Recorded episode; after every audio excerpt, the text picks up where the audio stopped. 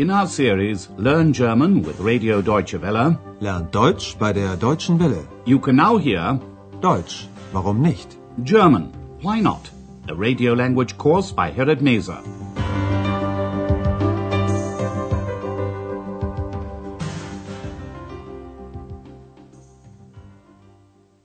Liebe Hörerinnen und Hörer. Hello and welcome back. Today you can hear lesson 21. How do I get to the post office? Wie komme ich zur Post? In the last lesson, a new guest, Herr Müller, arrived at the Hotel Europa. He told Andreas that he'd booked a room. Listen to what he said and note the perfect tense of verbs ending in I-E-R-E-N, for example, reservieren. Ich habe ein Zimmer reserviert. Andreas remembered that he'd spoken to Herr Müller's secretary on the phone. Ah ja, ich habe mit Ihrer Sekretärin telefoniert. It turned out that Herr Müller had got the date wrong and had booked the room for the 14th. But he's arrived a day early, on the 13th. Ich habe Ihre Buchung für den 14. notiert. Und heute ist erst der 13. Frau Berger, the hotel manageress, has solved the problem. Herr Müller can stay at the Hotel Europa after all. The next morning, Herr Müller asks Andreas for directions to the center, Zentrum. But there's a slight misunderstanding because he doesn't make himself very clear. Listen again. Where does Herr Müller really want to get to? Guten Morgen, Herr Dr. Müller. Guten Morgen. Haben Sie gut geschlafen? Ja, danke, sehr gut. Sagen Sie mal, wie komme ich denn zum Zentrum? Sie möchten sicher das Rathaus und den Dom sehen. Nein, Entschuldigung, ich muss zum Kongresszentrum. Ach so, Sie meinen das Eurogress. Ja, genau. Zum Eurogress muss ich. Das ist nicht weit. Sie können mit dem Bus fahren. Ah, nein. Bestellen Sie mir bitte ein Taxi. Ja, gern. Herr Müller doesn't want to get to the city centre, but to the Congress Centre. The Congress Centre in Aachen is known as the Eurogress. Listen to their conversation once again. When Andreas sees Herr Müller, he asks him if he slept well. Haben Sie gut geschlafen? Herr Müller says he did and asks Andreas how to get to the centre. Wie komme ich denn zum Zentrum? Andreas assumes that Herr Müller wants to see the town hall and the cathedral.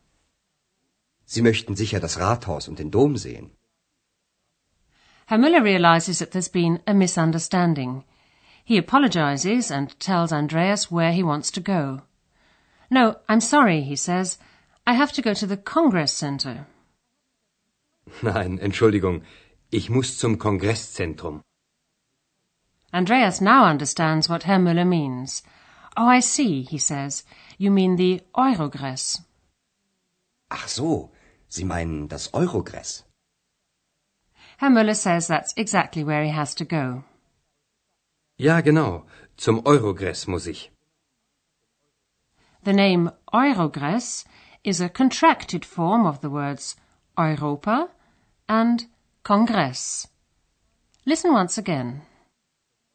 Ja, genau. Zum Eurogress muss ich. Andreas explains that it's not far away and that Herr Müller can get there by bus. Das ist nicht weit. Sie können mit dem Bus fahren.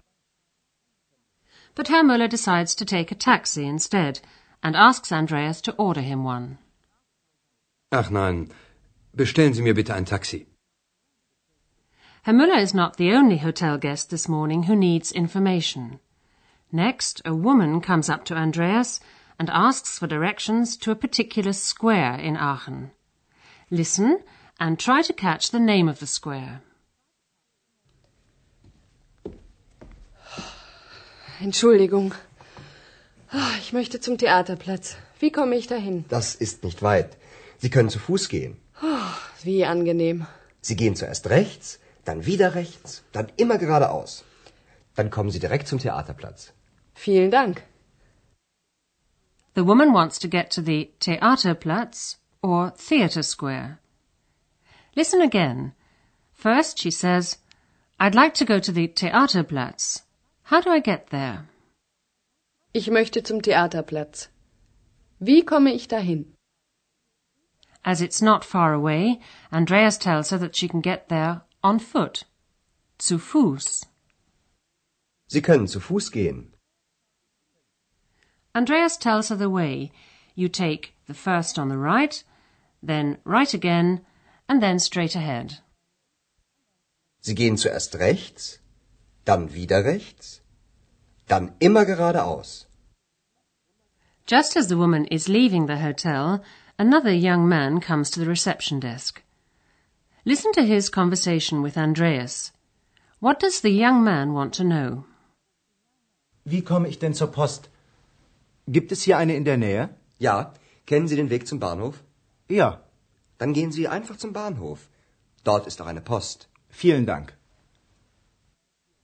The young man wants to know if there's a post office near the hotel. Listen to the dialogue once again. The young man asks two questions. First, he asks how he can get to the post office. Wie komme ich denn zur Post? And then he asks if there's a post office nearby.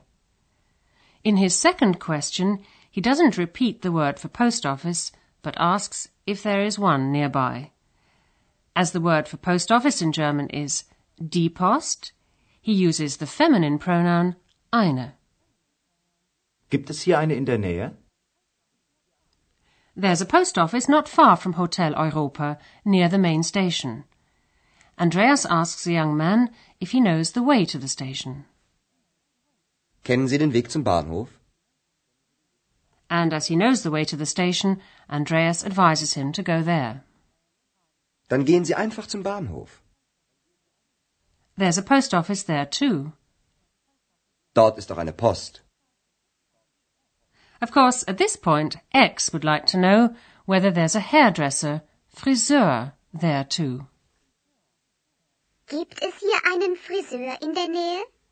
Wohin möchtest du? Zum Friseur. Ah. Andreas groans at the very thought that X, who's invisible, would want to go to the hairdresser's. And now let's turn to some of the grammar points you've heard in today's lesson.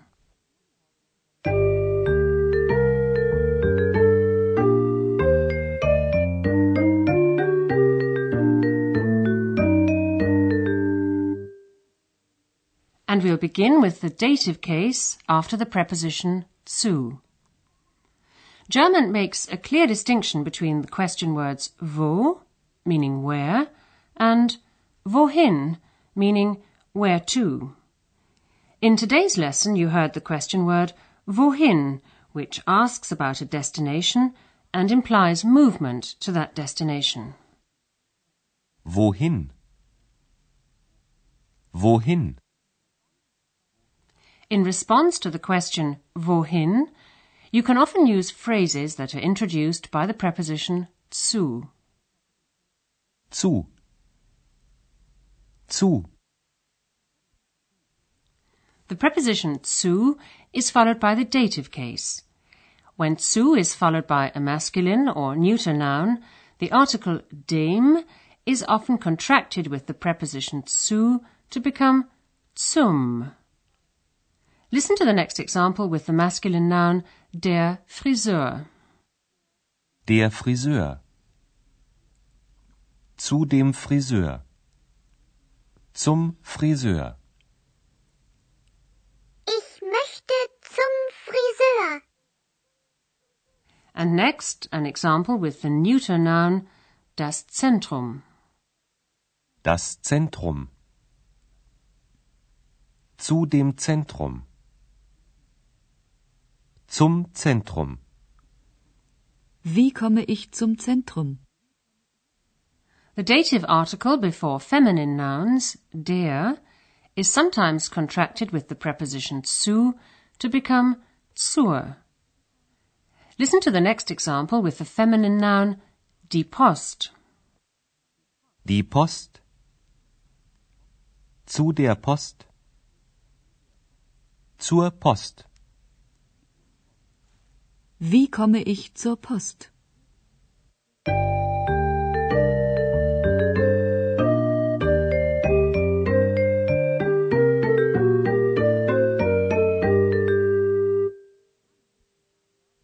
Now listen to the dialogues from the beginning once again. And while you're listening to the music, sit back and relax.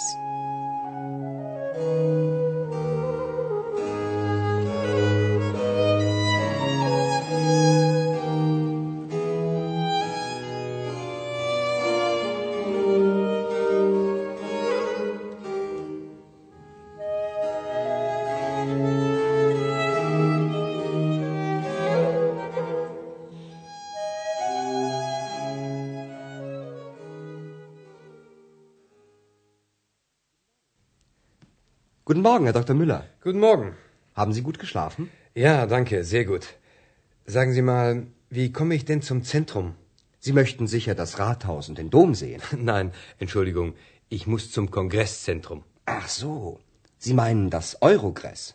Ja, genau. Zum Eurogress muss ich. Das ist nicht weit. Sie können mit dem Bus fahren.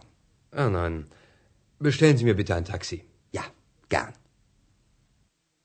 A woman asks Andreas the way to the Theaterplatz or Theatre Square. Entschuldigung. Ah, Ich möchte zum Theaterplatz. Wie komme ich dahin? Das ist nicht weit. Sie können zu Fuß gehen. Wie angenehm. Sie gehen zuerst rechts, dann wieder rechts, dann immer geradeaus. Dann kommen Sie direkt zum Theaterplatz. Vielen Dank. A young man asks the way to the post office. Wie komme ich denn zur Post? Gibt es hier eine in der Nähe? Ja, kennen Sie den Weg zum Bahnhof? Ja, Dann gehen Sie einfach zum Bahnhof. Dort ist auch eine Post. vielen Dank.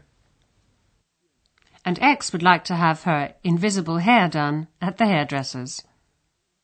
Gibt es hier einen Friseur in der Nähe? Wohin möchtest du? Zum Friseur. And that's all for today. Goodbye for now, and do join us again for the next lesson. Für heute auf Wiederhören. You've been listening to our language course Deutsch, warum nicht? A production of Radio Deutsche Welle in cooperation with the Goethe Institute in Munich.